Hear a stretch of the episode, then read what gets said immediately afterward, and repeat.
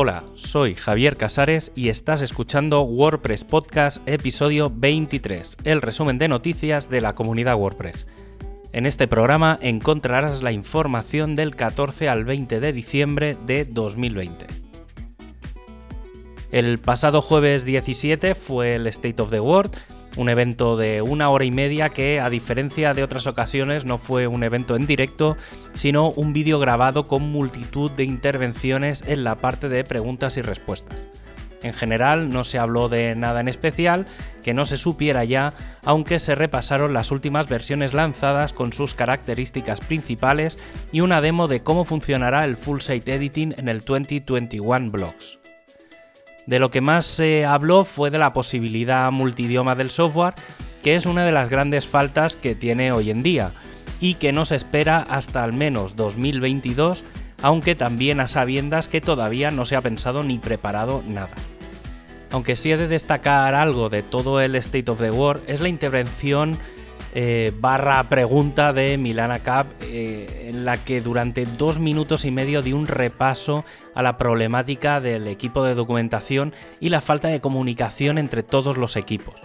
Para empezar, comentó sobre la falta de personas en los equipos de documentación, a lo que yo añado la dificultad de mantener al día toda la documentación en otros idiomas es verdad que la traducción del software está al día, pero la traducción de todo el material y documentación en general brilla por su ausencia.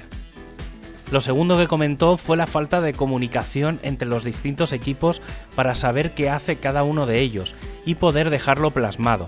Incluso el no saber quién es la persona responsable de recopilar la documentación de una nueva versión de WordPress. Sin duda, este debería de ser el reto como comunidad para 2021 si queremos que WordPress siga siendo un proyecto global y que todo el mundo participe. Y ahora las noticias de los equipos de la comunidad de esta semana.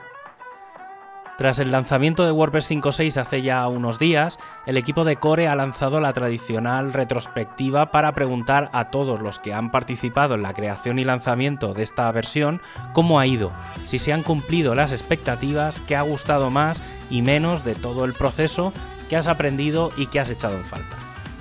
El grupo de desarrollo también ha comenzado la marcha, aunque no con WordPress 5.7, sino con WordPress 5.6.1 que incorporará los primeros cambios y mejoras de esta nueva versión. Ahora que ya se ha hecho oficial que comienza el full site editing, el equipo de Themes ha comenzado un hilo de discusión para preguntar qué requisitos deberían tener los temas.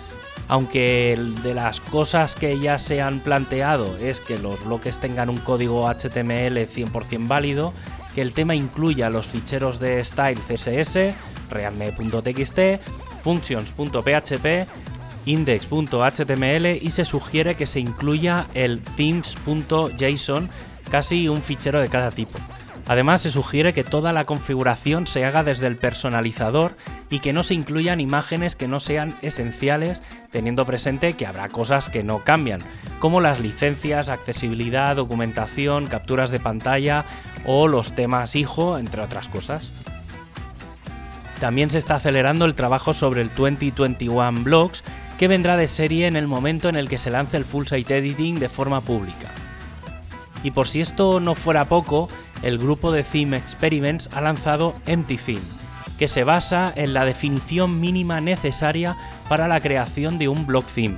Básicamente es un theme sin diseño, CSS o nada similar, pero sí que incluye las funciones básicas para que funcione todo el full site editing. Y por si esto no fuera poco, también se está preparando un nuevo theme llamado Photoblogs que funciona a partir de Gutenberg 9.5. Y aunque el equipo de diseño no ha comunicado nada de forma oficial, se sigue trabajando en la preparación de los componentes G2, que son los que incorpora Gutenberg, y se ha lanzado el sitio g2-components.xyz en el que podemos ver absolutamente todas las partes de Gutenberg, desde una alerta, un selector de colores, una lista, una etiqueta, además de ejemplos de la barra de controles, paleta de colores y me atrevería a decir que un centenar de funcionalidades. El equipo de documentación sigue trabajando en sus tres grandes proyectos.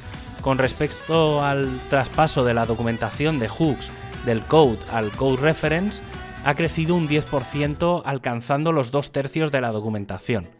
También se está avanzando en la integración del Style Guide desde GitHub a la web de WordPress y finalmente se está revisando y analizando cómo aplicar los cambios en el handbook de plugins según la auditoría del External Link Policy.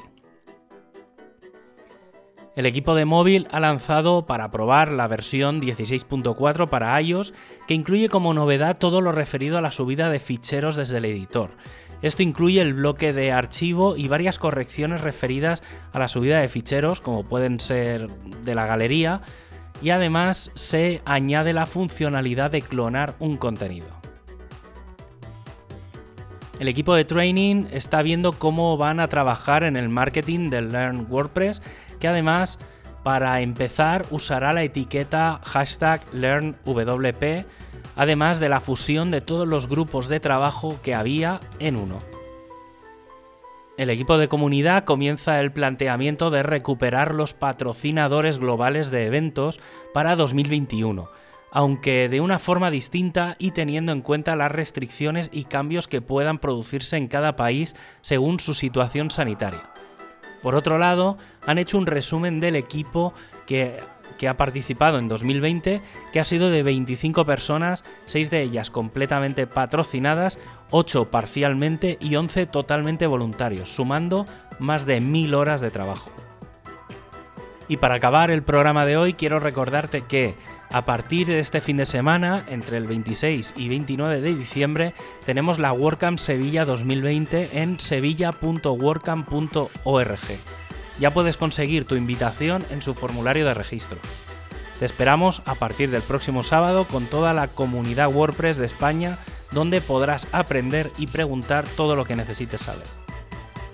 Y como despedida, puedes escuchar este podcast en wppodcast.es con la transcripción y enlaces a las noticias para más información, o suscribirte desde Spotify, Apple Podcast o Google Podcast.